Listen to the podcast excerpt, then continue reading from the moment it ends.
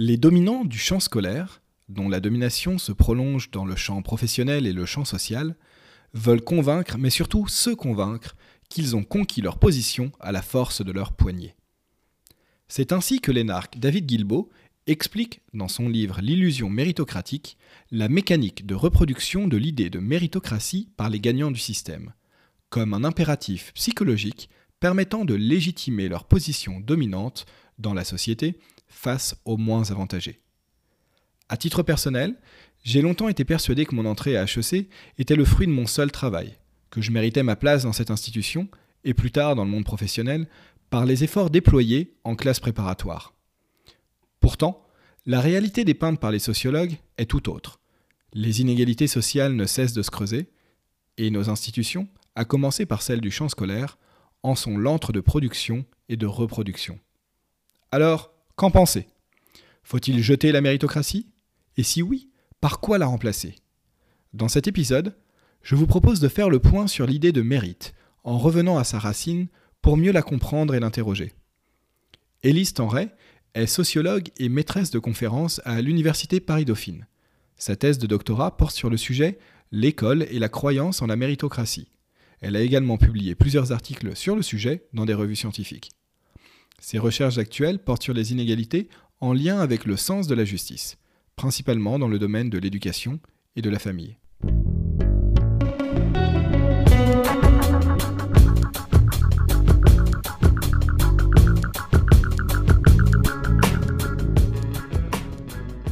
Bonjour et bienvenue.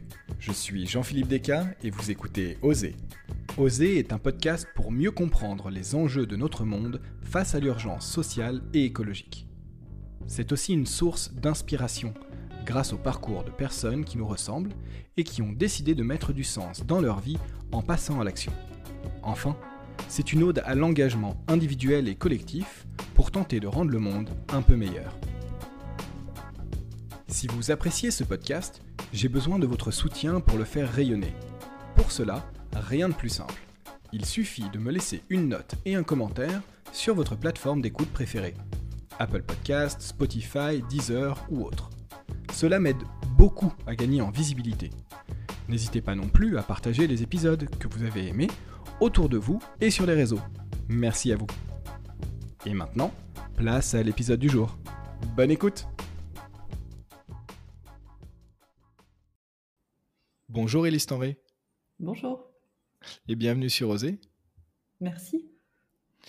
Hum, aujourd'hui, je vous reçois pour euh, parler de, mérite et euh, de, méritocratie.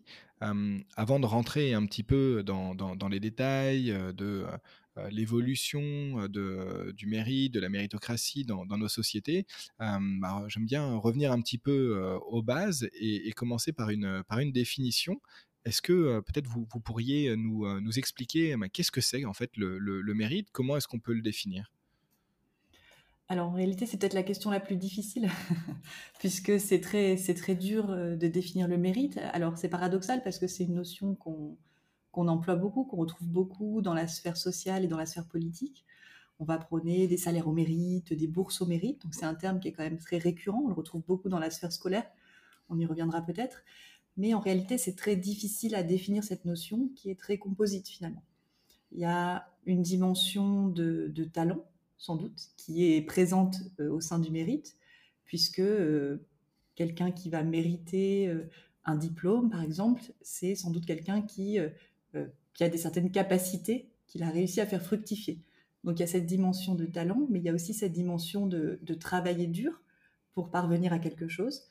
Et donc, de pouvoir faire fructifier ses talents euh, rentre aussi dans cette dimension de mérite. Donc le travail acharné, euh, les efforts. Et puis sans doute, il y a aussi une dimension un peu morale. Euh, on n'imagine pas trouver que quelqu'un qui a triché, par exemple pour un examen, soit quelqu'un de méritant. Donc voilà, tout ça, c'est englobé dans la notion de mérite. Et ce qui est très intéressant philosophiquement, c'est que c'est très dur de déterminer ce qui relève de l'inné et ce qui relève de l'acquis dans la notion de mérite. Il y a sans doute le talent, c'est sans doute en partie hérité, mais le fait de travailler dur, c'est une dimension qui va dépendre de l'individu. Et ça, c'est fondamental de, savoir ce qu'on met derrière le mérite, parce que c'est pas du tout la même chose de fonder une société sur un talent qui s'hérite ou sur un travail ou un effort continu que l'on va produire. Euh, et c'est peut-être parce que cette notion est floue qu'elle est finalement très mobilisée. C'est voilà, une notion plastique qui va s'adapter à un certain nombre de situations. Et donc, recourir à cette notion, finalement, n'est pas si coûteux parce que, justement, euh, on ne sait pas trop ce qu'on met derrière. D'accord, oui, non, c'est très intéressant et, effectivement, je n'avais pas perçu euh, le, côté flou euh, qu'on pouvait, avoir derrière la, la, notion de, mérite. C'est vrai que moi, je m'étais pas mal arrêté à la, dimension effort, travail, travail fourni et, sur une analyse un peu euh, sociaux, on va dire, d'égalité des chances, etc., de, voir que, bien évidemment, bah, ça, pouvait poser des, euh, euh, des, questions, mais, mais je n'avais pas perçu ouais, tout, tout, ce flou qui, en fait, permet d'être mobilisé. Est-ce qu'on pourrait rentrer peut-être un, peu plus, un peu plus là-dessus, peut-être avec des exemples, si vous en avez en quoi en fait on, va dénommer mérite différentes choses et, en quoi ce flou est, est utile pour mobiliser ce concept? Alors, je vais simplement euh, évoquer la version scolaire du mérite, en fait, qui est quand même ce qui semble avoir triomphé, en tout cas dans le contexte français, euh, puisque a tendance à considérer que euh, parce qu'on a un diplôme, un diplôme d'une école reconnue, eh on a prouvé en quelque sorte son mérite. Donc, c'est un peu la version scolaire du mérite, qui est une, une dimension particulière. Donc, voilà, la question qui se pose et aussi en sociologie, c'est est-ce que le diplôme est en mesure de refléter, de signaler euh, les mérites individuels? Alors, je réponds pas complètement à votre question parce que je pense qu'il y a, voilà, il y a, quand même différentes, il y a déjà il y a différents domaines euh, dans lesquels on mobilise la notion de mérite. Hein. Il y a le, mérite militaire, par exemple, le, mérite scolaire. C'est que moi, comme je suis sociologue de l'éducation, je suis un peu plus intéressé par la notion de mérite scolaire. Il y a le mérite dans la sphère professionnelle et comment on va voilà, récompenser par certaines primes, distinguer euh, les salariés selon leur mérite. Mais même, quelle que soit la sphère considérée, euh, il est très difficile de dire malgré tout ce qu'on va mettre derrière. Par exemple, hein, si on essaie de, s'intéresser simplement à la sphère scolaire et se dire on va récompenser l'élève méritant, euh, L'élève méritant, c'est l'élève qui a montré qu'il était en mesure de répondre à des exigences scolaires. Euh, et les enseignants, euh, alors j'aime bien reprendre la notion que développe François Dubé de, fiction nécessaire. Il parle du mérite comme une fiction nécessaire à l'école. C'est que euh, tout le monde fait semblant de croire dans le domaine scolaire que les bonnes notes vont dépendre du travail individuel. Parce que dans le mérite, il y a une part légitime, c'est le travail, et puis cette part maudite, hein, on peut appeler ça la part maudite, qui est le talent. ça, c'est une dimension qui est plutôt cachée, mise sous le tapis en réalité, parce qu'on n'a pas du tout euh, envie de rabattre euh, sur l'élève son incompétence, ou voilà, de, en gros de le de renvoyer à son incompétence.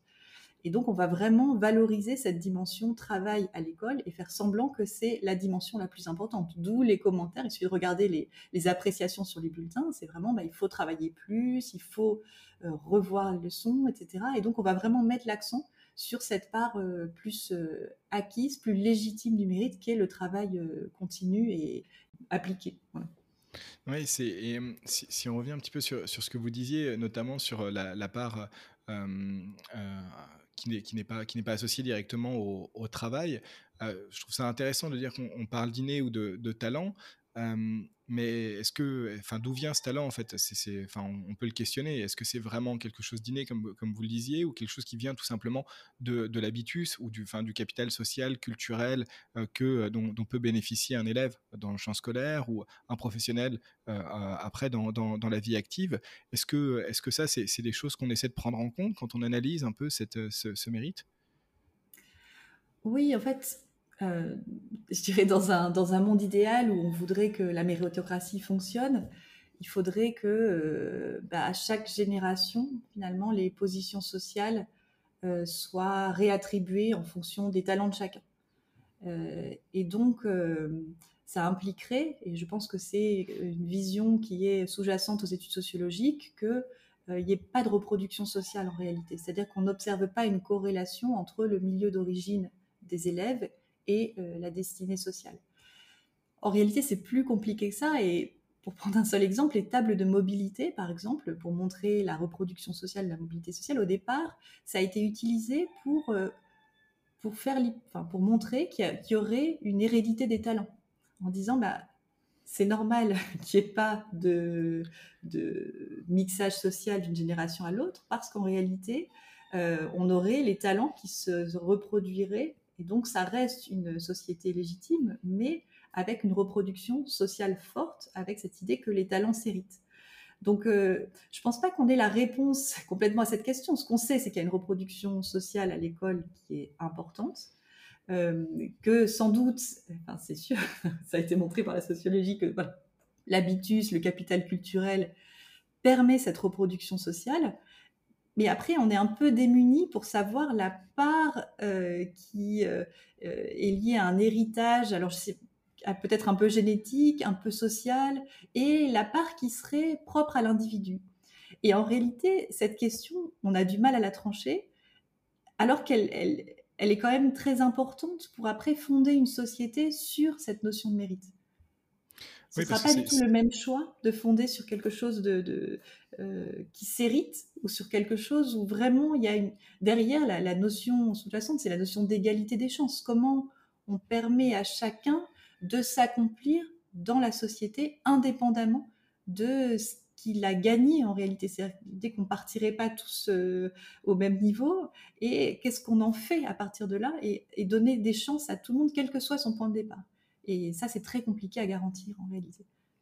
Oui, bah alors justement, on, va y venir parce que c'est vraiment le, sujet et, notamment euh, en, rapport un peu aux, travaux que j'ai essayé de creuser, moi, en, allant interroger des, alumni de, grandes écoles. Euh, et, euh, mais avant, en fait, de, de discuter justement euh, comment est-ce qu'on peut fonder euh, une, société basée sur le mérite en fonction de la définition ou de l'idée qu'on a du mérite. Donc, comme vous disiez, euh, le fait que ce soit quelque chose dont on hérite, ou le fait d'essayer finalement de la fonder sur l'égalité des chances. Et dans ce cas-là, comment est-ce qu'on fait pour garantir l'égalité des chances, une certaine équité par rapport aux, différences qui existent à la base, à la naissance, etc. mais j'aimerais qu'on revienne un instant sur la méritocratie en fait. Qu'est-ce que ça veut dire méritocratie et d'où ça vient à, quand ça remonte en fait ce, terme et son invention? Alors ce terme, il apparaît sous la plume d'un sociologue anglais à la fin des années 50. Donc le sociologue s'appelle Michael Young et il écrit un ouvrage en 1958 qui s'appelle, alors le titre en français c'est La méritocratie en mai 2033. Donc, ils fondent ce terme qui est un peu un, bricolage étymologique, puisqu'il y a à la fois une racine latine, euh, qui est euh, c'est être digne, obtenir, etc. Et puis du grec euh, kratos, hein, le pouvoir. Donc, ça désigne une société, une forme de société dans laquelle les positions dominantes seraient attribuées en fonction des mérites individuels.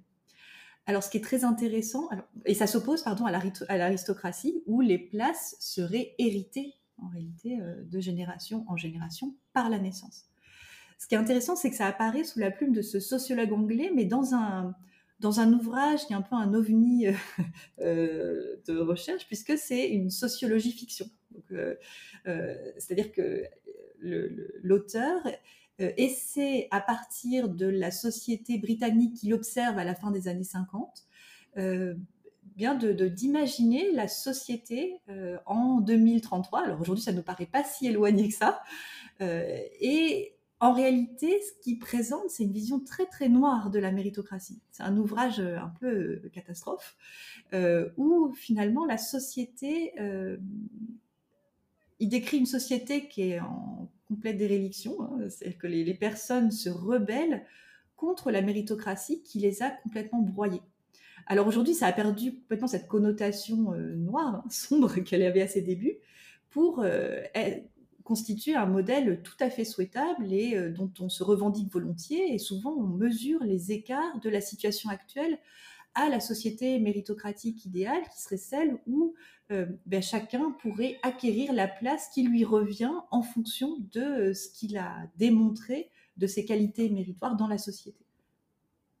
D'accord. Et c'est vrai qu'on oppose aussi souvent cette idée de méritocratie comme étant en fait la nouvelle société qui est en France en tout cas qui est apparue euh, après la Révolution française, donc une société aristocratique et une société qui serait méritocratique, notamment voilà on parle beaucoup de, euh, Napoléon Ier comme étant l'un des chantres en fait de la mise en, avant de, la méritocratie. Il y a des exemples dans d'autres sociétés, hein, par, exemple sous, euh, sous l'ère mongole en Chine, avec finalement une pluralité de représentants euh, qui, et de ministres et de conseillers qui étaient censés être élevés en fonction de, de, de, leur mérite. mais on en revient encore à la question maintenant de justement comment est-ce qu'on définit ce, mérite? Si je fais un saut dans le temps et qu'on regarde l'image de nos sociétés actuelles, la société française, qui se veut être une, une société méritocratique, est-ce que est-ce que c'est est-ce que c'est le cas? Si oui, enfin pourquoi, comment? Et, quelle est en fait l'idée et la vision du mérite et de la méritocratie qu'on a aujourd'hui en France?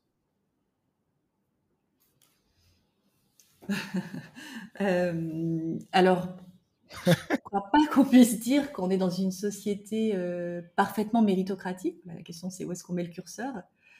Euh, dans la mesure où, comme l'ont encore montré euh, de récents travaux euh, sur l'accès aux grandes écoles, l'accès aux classes préparatoires, il y a de fortes inégalités sociales dans le, dans le système scolaire.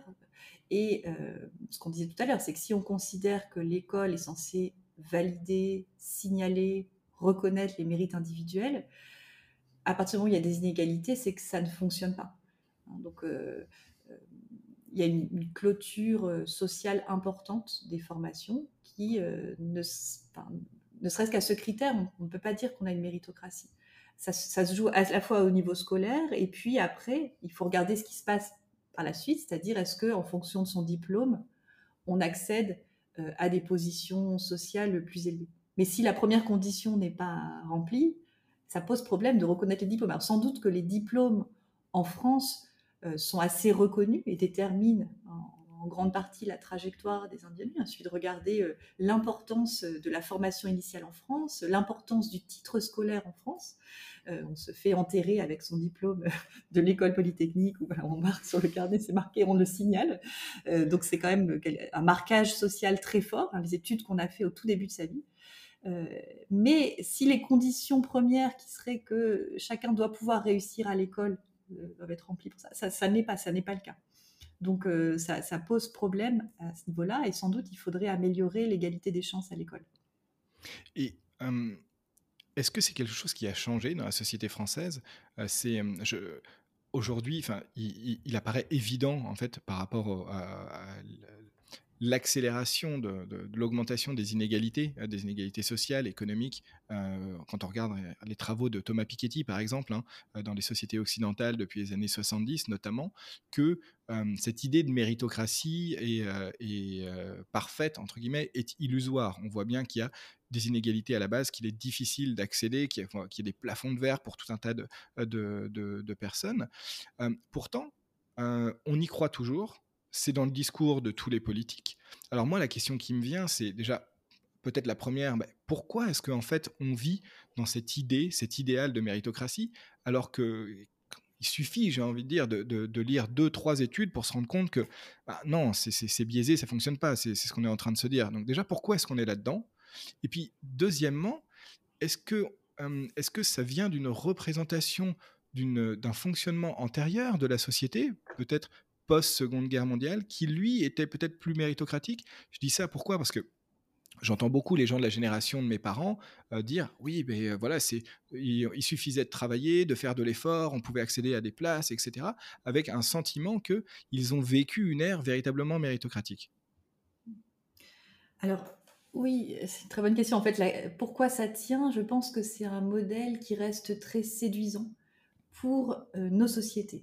Ça combine euh, plusieurs choses. Euh, ça satisfait les défenseurs des libertés individuelles, puisque bah, chacun est responsable de réussir ou pas. Donc voilà, on est libre dans la société méritocratique de réussir ou pas. Ça satisfait en partie les partisans de l'égalité. Pourquoi? Parce que derrière, il y a cette idée d'égalité des chances. et donc, dans la société méritocratique, comme idéal, eh bien, on est censé tous pouvoir, de manière égale, réussir. Et, c'est pour ces raisons, je pense que hum, garde ce modèle, mais aussi parce qu'on n'a pas tellement d'alternatives à proposer. c'est un modèle qui s'est imposé, mais et, on, ne saurait pas trop comment définir un autre modèle de société, il me semble. Alors, et, y compris dans les études que j'ai faites, en interrogeant, j'ai beaucoup interrogé les étudiants sur ce qu'ils pensaient des inégalités, du mérite de la société. Et malgré toutes les critiques qui sont faites sur le fait qu'on n'est pas dans une société assez méritocratique, que sans doute le diplôme ne reflète pas assez bien les mérites de chacun, qu'il pèse euh, du coup trop, de manière trop importante sur l'insertion, qui ne révèle pas les talents du travailleur. Toutes ces critiques ne suffisent pas à abattre la méritocratie et à tenter de la remplacer par autre chose. Donc je, ne pense pas qu'on arrivera à inventer un nouveau modèle de méritocratie. Euh, en revanche, ce qui me semble important de faire, c'est peut-être d'encadrer, d'accompagner ce modèle.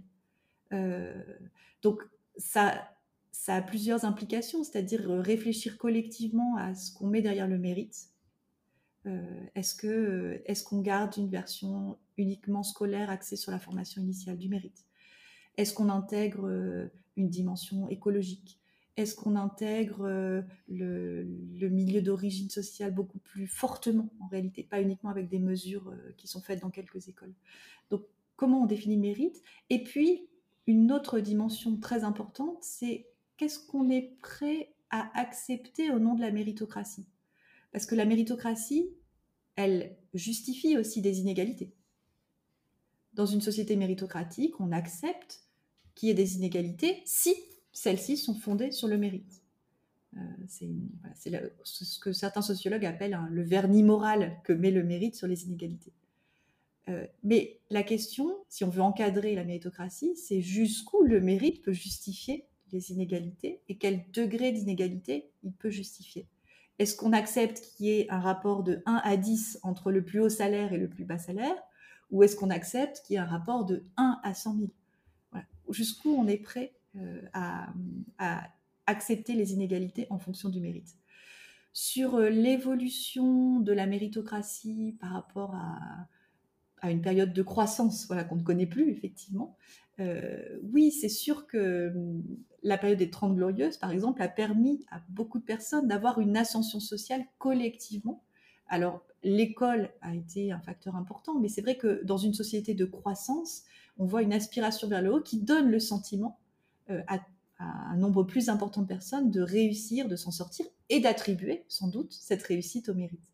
Donc ça expliquerait euh, que les, représentations de la méritocratie aient un peu changé par rapport à la période précédente. C'est vrai que dans une période de, crise, ou à la fois écologique, à la fois économique, bah, la question qui se pose, c'est qu'est-ce que est-ce qu'on accepte une forme de déclassement euh, Voilà, comment, comment on s'arrange avec ces, transformations sociales? Je, voudrais revenir sur ce que vous disiez par rapport à la, vision en fait de, de, la méritocratie qu'ont aussi les étudiants que, que, que vous avez interrogés et, euh, et, cette, euh, cette, idéologie en fait de la méritocratie qui est partagée au niveau de, de, la société et qui est partagée à la fois par les gagnants mais aussi par les perdants. Et c'est ça que, que, je, que, je, trouve assez, euh, assez fascinant, c'est que d'un côté en fait les gagnants de la méritocratie propagent cette idée comme quoi eh bien, ils méritent leur position par rapport à leur travail, par rapport à leur talent, et, que, et que du coup, bah, voilà, cette place est, est leur, et elle est normale, euh, c'est cette place de domination qui sont au sein de la société, et en même temps les dominés vont justifier euh, cette, la, position des, dominants par le fait que, eh bien, ils ont plus de talent, ils ont vraisemblablement plus travaillé, etc.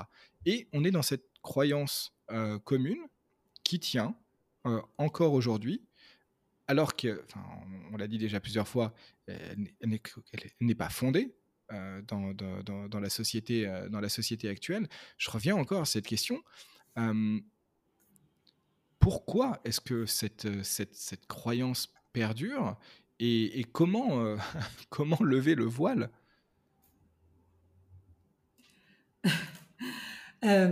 Oui, c'est vraiment la force idéologique de la méritocratie. Hein. je reprends le terme d'idéologie qu'on utilise euh, en sociologie euh, comme un discours sur la société hein, qui permet finalement de, raconter une histoire sur la société et de faire accepter une partie des inégalités.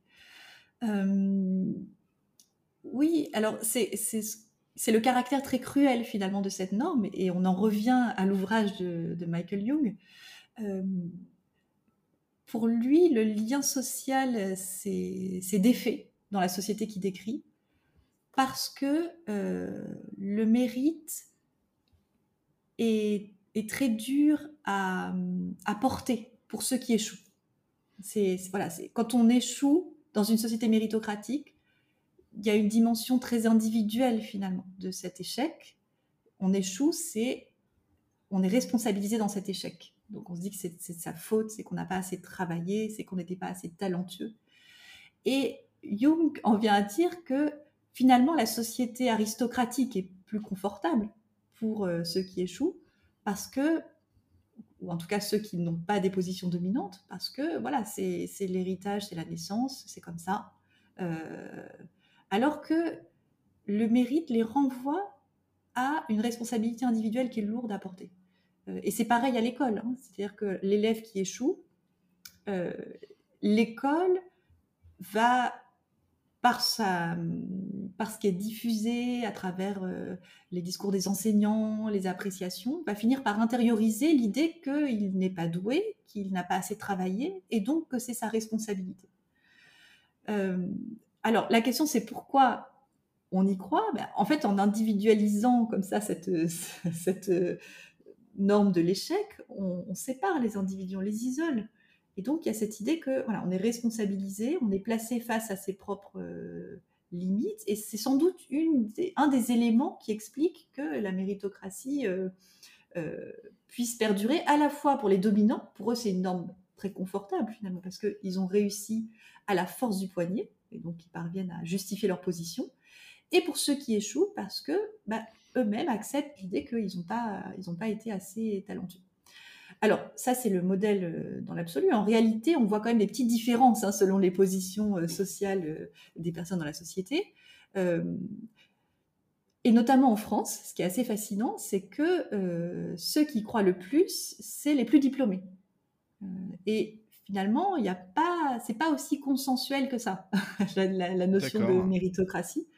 Et on a un effet particulièrement marqué et positif du niveau scolaire en France. Donc sans doute, il y a une critique euh, un peu plus forte euh, parmi les, alors, les étudiants qui ont des, niveaux de diplôme moins élevés. D'accord, c'est ok. Euh, et, ça, il y, a des exemples un petit peu où on voit qu'il y a un délitement de, de, du, de la croyance en méritocratie. Enfin, c'est quoi? C'est en dessous d'études supérieures, j'allais dire, de, licence, ou est-ce que, enfin, sur quelle classe de la population en fait on peut percevoir ça?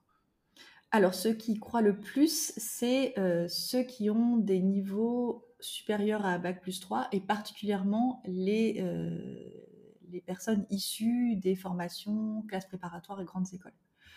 Euh, et l'hypothèse que je fais, c'est que c'est l'organisation des études en France qui produit cette adhésion pour les plus diplômés à la norme du mérite.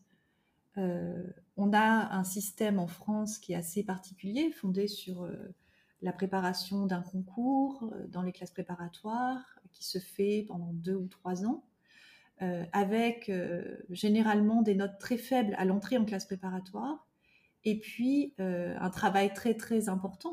Hein, personne ne le nie qu'effectivement il y, a vraiment un travail très important fourni par les élèves de classe préparatoire, et puis une mise en scène méritocratique du concours d'entrée des grandes écoles où tout le monde est assis euh, à une table à une certaine distance de son voisin avec un chronomètre euh, qui mesure de manière euh, très rigoureuse le temps. Donc ça, c'est vraiment une mise en scène de l'égalité des chances. Hein. Tout le monde compose avec le même temps, dans les mêmes conditions.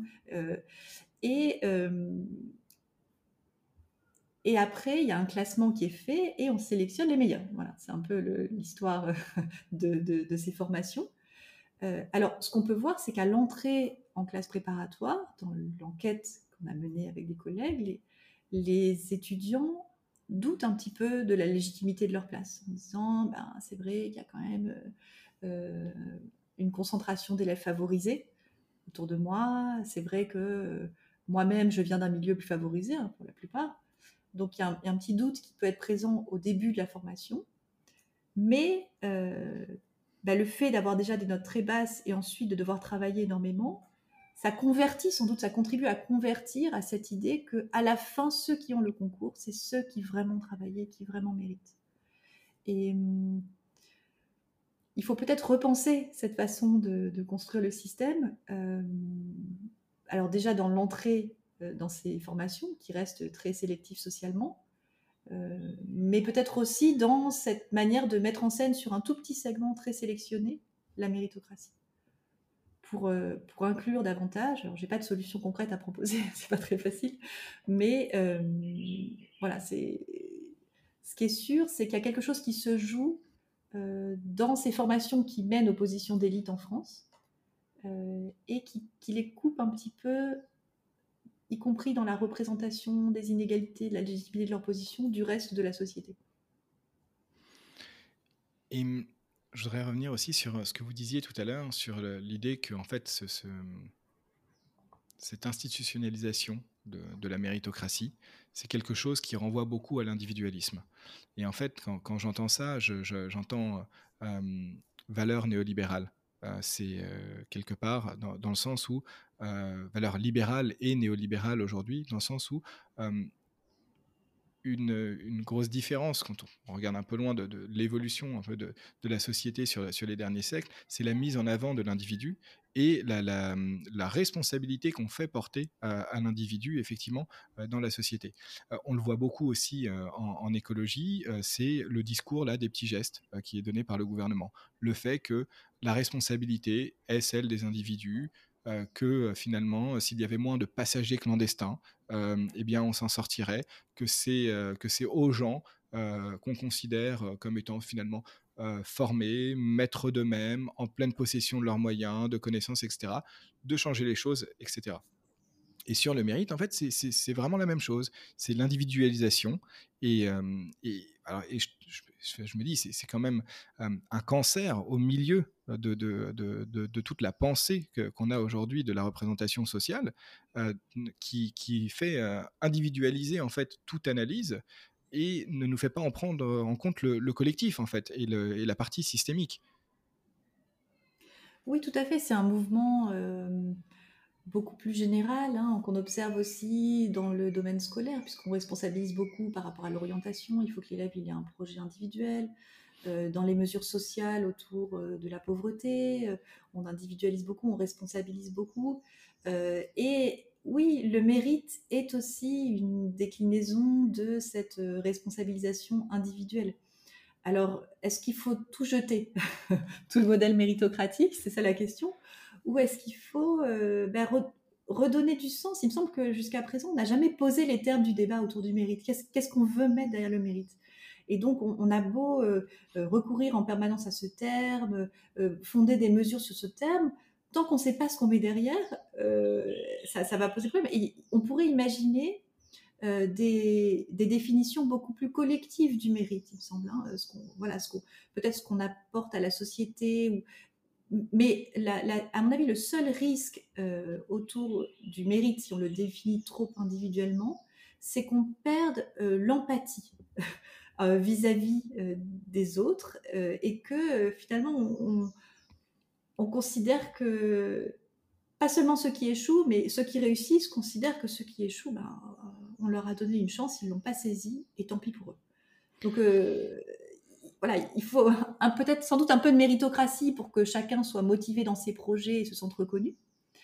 Euh, mais euh, si on en met trop, c'est très nuisible au lien social. Ça, c'est sûr que la dynamique collective, euh, on voit bien qu'elles peuvent, peuvent être, être très attaquées. C'est l'exemple, moi je trouve, de, San Francisco. J'ai travaillé un petit peu dans la Silicon Valley, j'ai passé pas mal de temps là-bas. Euh, enfin, le, quartier qui est en plein cœur de San Francisco, qui s'appelle le Tenderloin, où euh, on voit énormément de, SDF euh, complètement, complètement drogués, laissés à l'abandon, alors que juste à côté, il y a des multimillionnaires, voire, milliardaires, qui ne les regardent même pas. et on trouve ça normal, effectivement, en justifiant le fait que, bah, en même temps, fallait bosser, quoi. Oui, c'est ça, exactement. c'est comment. Alors, il y a, un journaliste qui s'appelle Volman qui a fait une étude sur pourquoi êtes-vous pauvre et il allait dans différents pays pour essayer de comprendre les facteurs qui, aux yeux des différentes sociétés, pouvaient expliquer la société. Et, et c'est très intéressant parce que, encore une fois, ça renvoie à la discussion qu'on avait initialement, c'est la part de l'acquis, la part de l'inné, la part qu'on accepte surtout socialement, et où on se dit, ben, là, il faut qu'on intervienne, ou là, il ne faut pas qu'on intervienne. Et plus on individualise et plus on responsabilise, et finalement, moins on a envie d'agir collectivement pour euh, réduire les inégalités. Donc, c'est sans doute une, voilà, une dimension très importante à prendre en compte pour euh, redonner un sens à la méritocratie et ne pas lui donner ce caractère corrosif par rapport au lien social et à la cohésion. Un, autre point que, vous abordiez euh, et, que je trouve euh, très intéressant et que euh, c'est le lien bien évidemment entre travail et mérite ou, méritocratie qu'on peut voir comme, comme une interrogation par rapport à la valeur travail en fait. C'est quelle est la valeur que l'on met derrière cette, idée de, cette idée de mérite. Et je trouve qu'aujourd'hui, ne pas interroger la valeur travail, le sens même du travail, et donc faire baser même le mérite sur, sur le travail, euh, indépendamment de, de l'inné, l'acquis, euh, de, de, de, tout ce qu'on va dire qui, qui, pourrait être euh, lors de, l'héritage, quel qu'il soit, mais même et quelque chose à, questionner à partir du moment où tout travail ne peut pas être équivalent face à l'urgence sociale et écologique à laquelle nous, nous faisons face. Euh, et que et qu'aujourd'hui un travail qui est à la fois délétère pour euh, les humains et, euh, et, son environnement, la, biosphère, ne, ne, ne, peut pas ne peut peut-être plus se justifier en fait et du coup être déconnecté de l'idée même du, mérite. La phrase d'Emmanuel Macron par exemple, eh bien il n'y a qu'à traverser la rue pour pour trouver pour trouver un emploi. peut-être que c'est vrai, à la limite. Peut-être qu'il n'est qu'à traverser la rue pour trouver un emploi, mais la question c'est quel emploi derrière et quel travail et pour faire quoi et quelle finalité. Et je trouve que cette idée de mérite interroge aussi sur en fait la valeur fondamentale euh, de, de, la société. Est-ce qu'on la base sur le travail ou est-ce qu'on la base sur autre chose mmh. Oui, tout à fait. On en revient à la définition du mérite et ce qu'on met derrière, mais aussi sans doute à la notion de réussite sociale.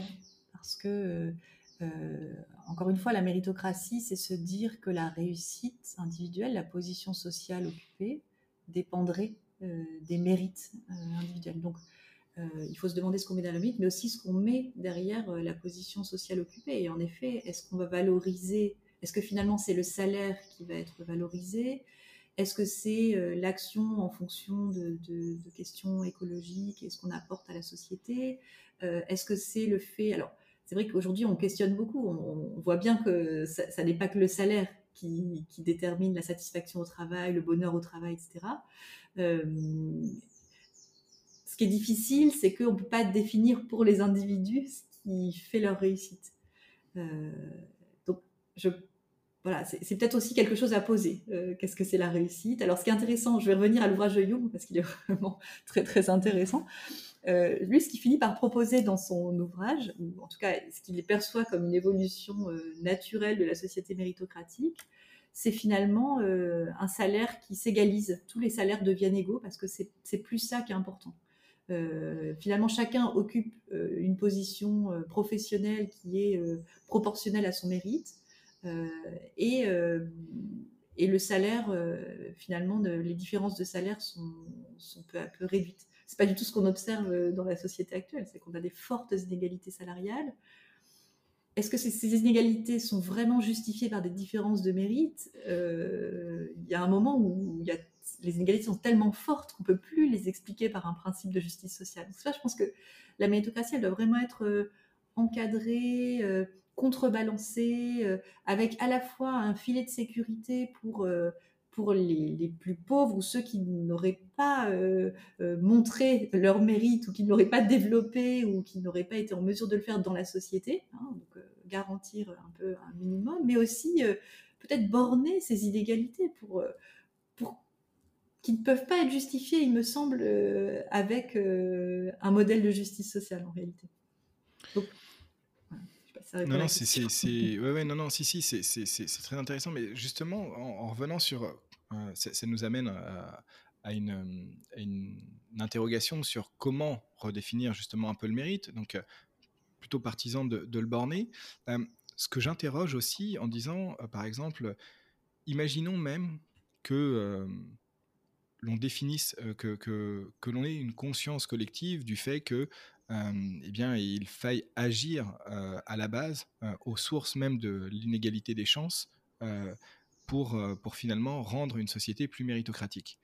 Et là, je me dis, mais par quel, par quel bout, en fait, on prend ce, changement? C'est toute la question de, l'équité, développée notamment par des gens comme John Rawls, est très, très difficile à atteindre à partir du moment où on a une, inégalité acquise dès la naissance, même peut-être dès le, moment où on est dans le ventre de, sa maman, et comment est-ce que la société pourrait agir comme un correcteur par rapport à ça?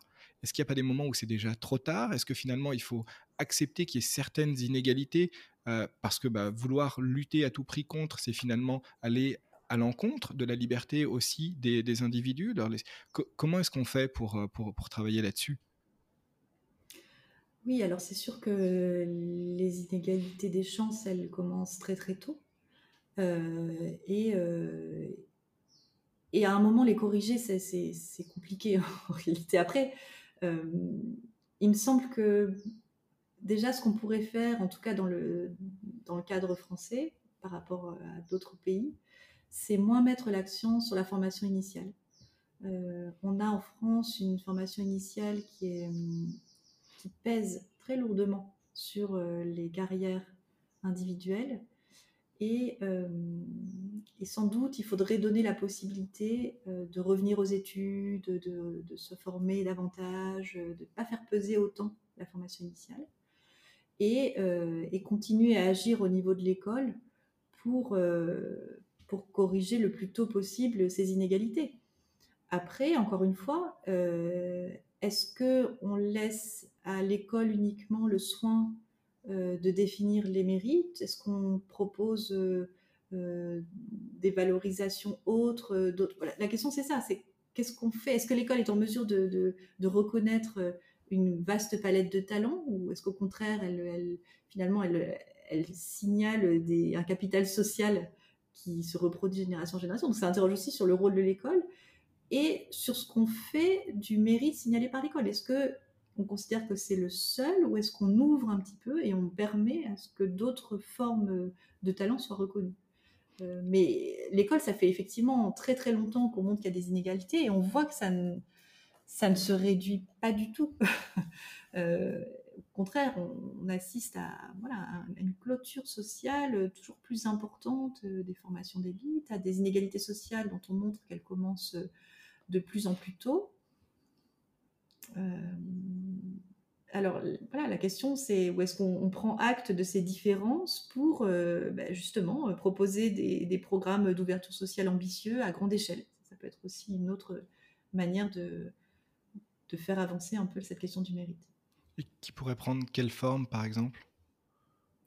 Alors il y a déjà hein, des mesures pour ben, donner plus de, de chance à des élèves qui sont issus de, de milieux moins favorisés. Hein. je pense à, à, des écoles comme Sciences Po, mais ça reste des mesures euh, qui sont propres aux institutions, en fait, qui sont propres aux écoles. Alors, il, était, voilà, il y a aussi la question de faire rentrer plus de boursiers euh, en classe préparatoire, mais euh, c'est des mesures qui adviennent très tard finalement dans la scolarité. C'est ce que j'allais dire. Et est-ce que c'est pas en mmh. fait euh, aussi, alors vous allez me trouver un peu, un peu pessimiste, et, euh, mais une manière de justifier encore plus en fait cette idée de mérite, puisque on, va en gros euh, sortir les, les, quelques les quelques personnes qui n'ont pas eu les mêmes chances que les autres, les mettre dans une formation supérieure prestigieuse et dire vous voyez en fait tout le monde peut y arriver.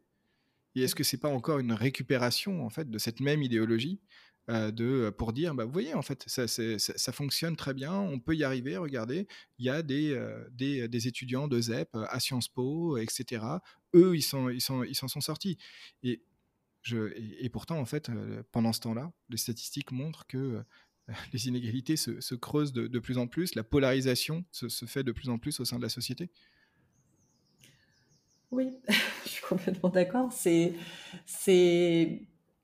à la fois une petite ouverture euh, en faveur de la méritocratie et sans doute plus profondément une manière de maintenir euh, le système sans le changer en profondeur. Euh, donc après, est-ce que pour cette raison il ne faut rien faire?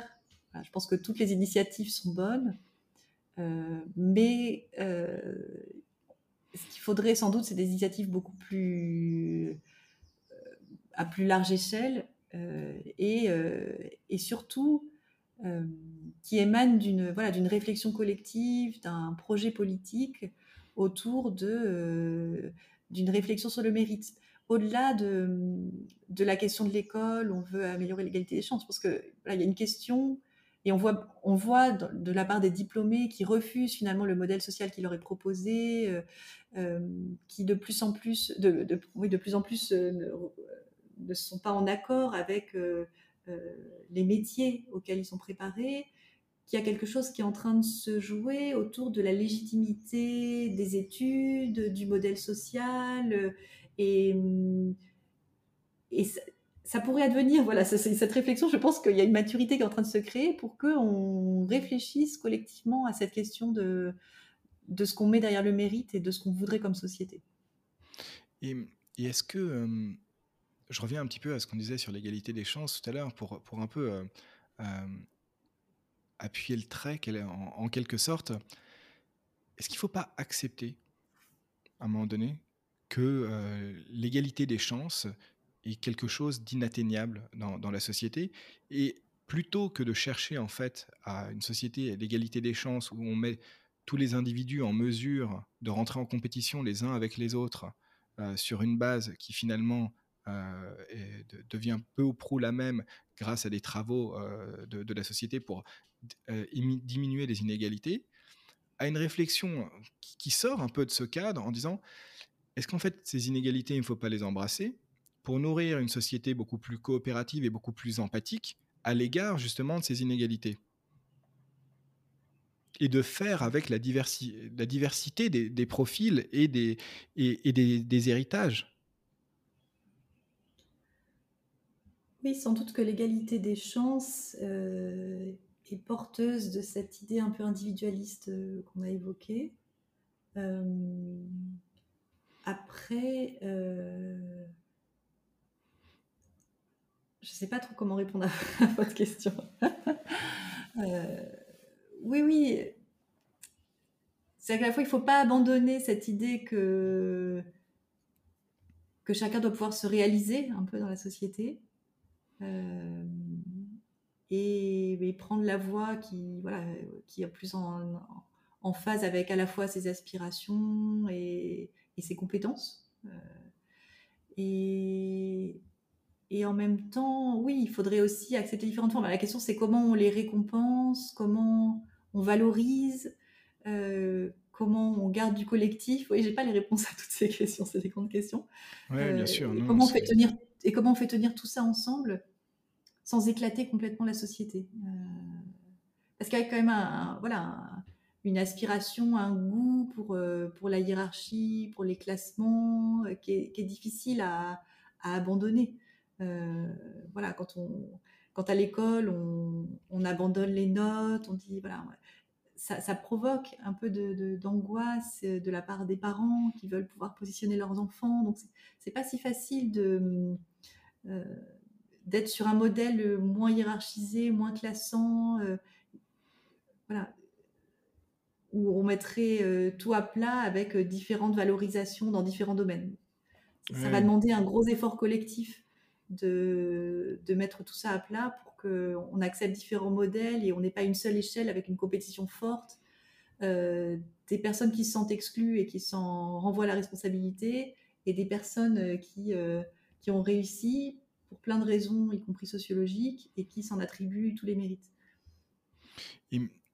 Alors oui, c'est, un, vaste sujet et, et, euh, et, c'est pas l'objet de, cet échange aujourd'hui sur comment est-ce qu'on pourrait euh, créer un, autre, type de société, j'ai envie de dire, en sortant de euh, un petit peu ou beaucoup même de, de, la, de la, méritocratie, euh, puisque voilà, ça, fait appel à énormément de, de bases culturelles. Hein, cet aspect compétitif dont on parle, qui est, qui est partout, euh, dans, dans, le sport, enfin partout dans, dans, dans, la société, et qu'il faut peut-être pas complètement renvoyer à, à, à, la, à, la, poubelle, mais bon, ça, ça, fera partie des autres réflexions à, mener.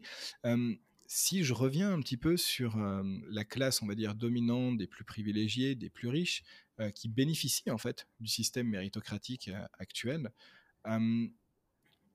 en faisant partie, travaillant principalement aujourd'hui dans, dans, le but d'essayer de, lever le voile, ou en tout cas de, de, de déconstruire cette idéologie auprès de, ces personnes-là, comment est-ce qu'on est qu'on peut aider, accompagner en fait euh, les, les, plus privilégiés euh, dans, euh, dans, dans, finalement une autre image, une autre vision qu'ils ont de, de, leur propre mérite et, et, de, et de ce système. Oui, alors ça c'est c'est pas évident parce que y a une conscience importante. Je pense que les travaux sociologiques ont fait leur, travail de, de la présence d'inégalités sociales, euh, y compris à l'école. Alors, euh, je ne sais pas y a encore une connaissance que certaines personnes n'ont pas dans la société, mais j'ai l'impression qu'il y a cette, il y a cette conscience euh, que, que l'école euh, produit, reproduit des inégalités sociales. Et malgré tout, c'est toute l'ambiguïté de la méritocratie, les personnes individuellement qui ont réussi considèrent qu'elles-mêmes ont mérité. Euh, donc c'est des, des, croyances, c'est des représentations qui paradoxalement ne sont pas du tout incompatibles. On peut avoir conscience qu'il y a des inégalités sociales autour de soi, et malgré tout, et être conscient du caractère privilégié de sa position, et malgré tout considérer qu'on occupe la place qui nous revient de droit. Donc, euh, j'aurais dit spontanément, bah, il faut diffuser davantage les résultats de la sociologie, mais euh, sans doute, ça ne suffit pas. C'est ça, j'allais dire, ça, ça, marche pas. J'ai l'impression, enfin, Bourdieu, ça, fait, ça fait 50, 60 ans euh, que qu'on parle de reproduction, etc., que, que c'est là, euh, que, que, certains sociologues ont, quand même pignon, pignon sur rue. Des, Pierre Bourdieu, même Dominique Méda, c'est, on les entend beaucoup, enfin, ils sont à la radio, France Inter, etc. Et pourtant, pourtant, c'est, même pas que ça ne change pas, c'est que ça empire. C'est, ça qui. est-ce, qu'il y a, est-ce qu'il y a une manière de, faire, euh, de faire prendre conscience, de, d'amener à une, réflexion individuelle et collective de, cette classe dominante?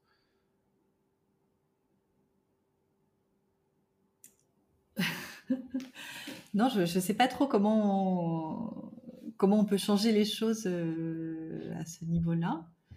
Euh, alors, ce qui est très compliqué à articuler dans les travaux sur euh, la perception des inégalités et la justice sociale, c'est le passage de la vision générale à la vision individuelle. Et peut-être la clé se trouve là-dedans. Il faut mieux voir comment ça s'articule.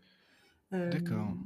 Comment on on arrive à concilier euh, ce qu'on considère euh, pour soi-même avec euh, ce qu'on voit autour de soi. Et il y a une autre dimension qui doit être encore creusée dans la littérature, c'est les liens entre ce que l'on perçoit et ce que l'on voudrait. Hmm. par exemple, sur les inégalités sociales en France et dans le monde, la perception qu'en ont les sociétés est nettement réduite par rapport à la réalité. C'est-à-dire qu'on sous-estime très fortement les inégalités sociales. Euh, et quand on regarde euh, ce qu'on voudrait, c'est encore plus réduit. Mais en réalité, tout ce qui se joue, c'est dans la réalité versus ce que l'on perçoit. C'est pas dans ce que l'on voudrait. Et donc, c'est sans doute. Euh, alors voilà, il y a des travaux qui montrent encore toute l'échelle de ces inégalités. Les travaux de Thomas Piketty que vous avez cités faut prendre conscience. Euh, mais, malgré tout, dans les enquêtes, on voit qu'il y a toujours une sous-estimation des inégalités. On ne, perçoit pas la réalité sociale telle qu'elle est. Et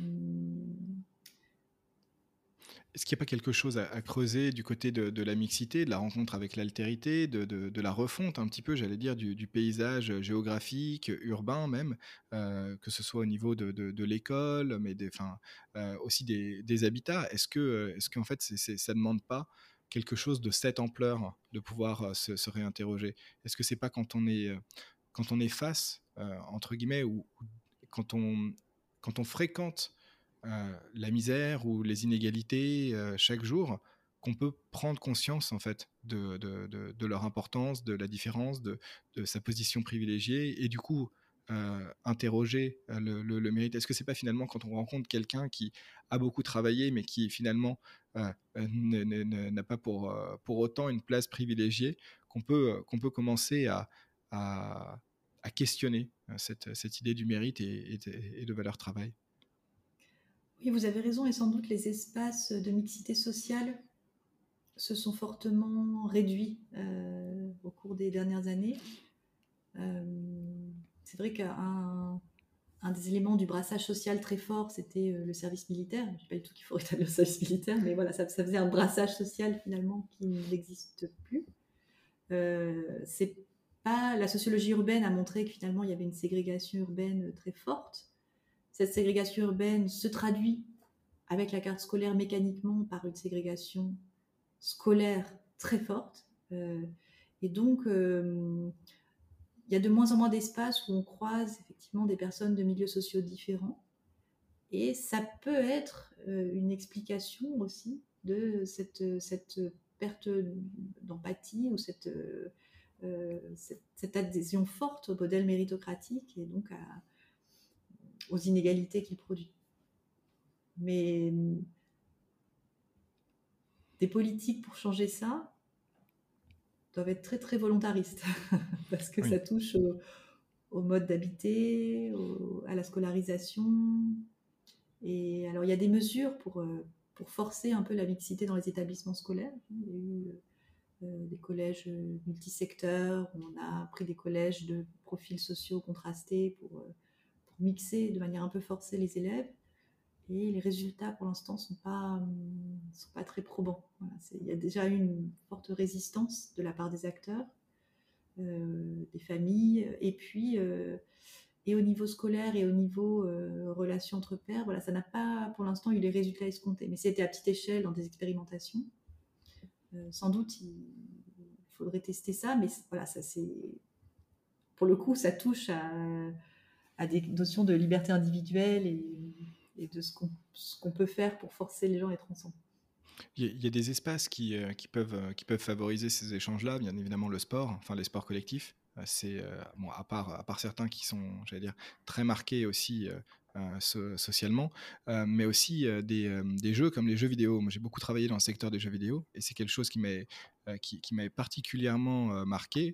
Euh, c'était le, fait que en faisant par exemple des, focus group, euh, j'allais dire des, des réunions de, joueurs, euh, bah, on se rendait compte qu'en fait les gens venaient d'univers sociaux, de générations extrêmement différentes et se parlaient, enfin comme s'ils avaient été copains comme cochons depuis, depuis des années et qu'il y avait une vraie, enfin un vrai partage, enfin qui, qui se faisait par rapport à une passion en fait. Donc peut-être peut-être chercher là-dedans en fait à essayer de, de, pousser à travers des, passions qui sont très mixtes en fait pour, pour, pour permettre de, créer en fait de, manière positive et, et dans, dans, dans, la joie en fait ces, ces espaces de, mixité. Oui, oui, après tout ce qui permet effectivement la mixité, je dirais, ne peut être que, que positif. Après, même le sport, c'est assez hiérarchisé socialement. C'est-à-dire que, voilà, ça c'est pour le coup, les travaux de Pierre Bourdieu sur la distinction ont montré que la pratique du sport, elle aussi, était un espace investi différemment par les catégories sociales. Les pratiques culturelles sont investies différemment par les catégories sociales. Alors, la question du numérique euh, a été posée. Est-ce que le numérique, euh, finalement, euh, favorise cette mixité? C'est pas tout à fait la question des jeux vidéo, mais ça y touche un petit peu. Est-ce que sur le numérique, il y a plus de mixité? En réalité, ce qu'on voit, c'est que ça recrée des espaces d'entre-soi et que euh, les algorithmes euh, favorise le fait de se retrouver dans des, dans des petits espaces segmentés. Donc cette, cette promesse du numérique qui était un peu de, de, de, permettre d'avoir accès à un réseau social beaucoup plus diversifié, pour l'instant, ça, ne marchait pas du tout ce qu'on observe. Et en réalité, voilà, les groupes sociaux se reforment, on refait de la distinction et on resegmente les espaces. Je ne veux pas avoir l'air décourageante, mais la solution n'est pas simple. Et, et, oui, il faut trouver en tout cas ces espaces de mixité. Peut-être les jeux vidéo sont une solution. Ouais, après, je, disais des choses euh, sur, sur, les jardins partagés, sur euh, le, le, maraîchage, euh, le fait de faire du woofing, par exemple, sont, sont, des choses où, où effectivement c'est intéressant de se mélanger à, à, différents types de personnes. C'est des choses que j'ai beaucoup vues, moi, dans, dans les interviews que j'ai pu, pu, faire pardon, avec des, des, des, alumni qui, justement, avaient enclenché un, un, changement. de, de, voix assez radical ou, non, c'est quoi? C'est des, des, passages qu'on retrouvait assez, assez, euh, assez souvent. Élise, euh, est-ce que vous auriez des recommandations de, de, lecture, de, films, euh, de documentaires, de, contenu pédagogique sous toute forme qui, qui pourraient être intéressants pour, réfléchir, approfondir ces, questions liées au, mérite? Oui, alors ben, je recommande déjà la lecture de l'ouvrage de Michael Young, alors qui n'est pas très facile à trouver, mais voilà, je le trouve intéressant sous sa forme et son contenu. Donc c'est la méritocratie en 2033. Hein. La méritocratie en 2033. après, sur les inégalités sociales à l'école, vous avez un très bon ouvrage qui s'appelle Sociologie de l'école de Marie Durubella, Géraldine Farr, Genèse Antenne, qui revient un petit peu sur toutes les formes d'inégalité qu'on trouve à l'école. Euh, sur euh, les documentaires, euh, il y a deux documentaires que je peux recommander. le documentaire de Julie Gavras qui s'appelle Les bonnes conditions, dans lequel elle interroge des élèves de son lycée ils regardent ce qu'ils sont devenus. C'est un bon lycée euh, situé à Paris. Donc voilà, on voit finalement toutes les dispositions sociales et la manière dont elles vont servir un peu euh, la, réussite ultérieure ou pas. Euh, et puis un documentaire qui s'appelle Comme un loup, qui porte sur un collège du 19e arrondissement. et donc qui donne un peu à, l'autre bout du spectre, si j'ai envie de dire, voilà, les, la, clôture pour euh, des élèves qui viennent euh, de quartiers moins favorisés sur l'orientation. Super, ben, je, les, je les mettrai en, description de, de, l'épisode. Merci beaucoup Elise pour, euh, pour cet échange et, bonne continuation dans, dans, vos travaux et dans vos, dans vos recherches. Merci beaucoup.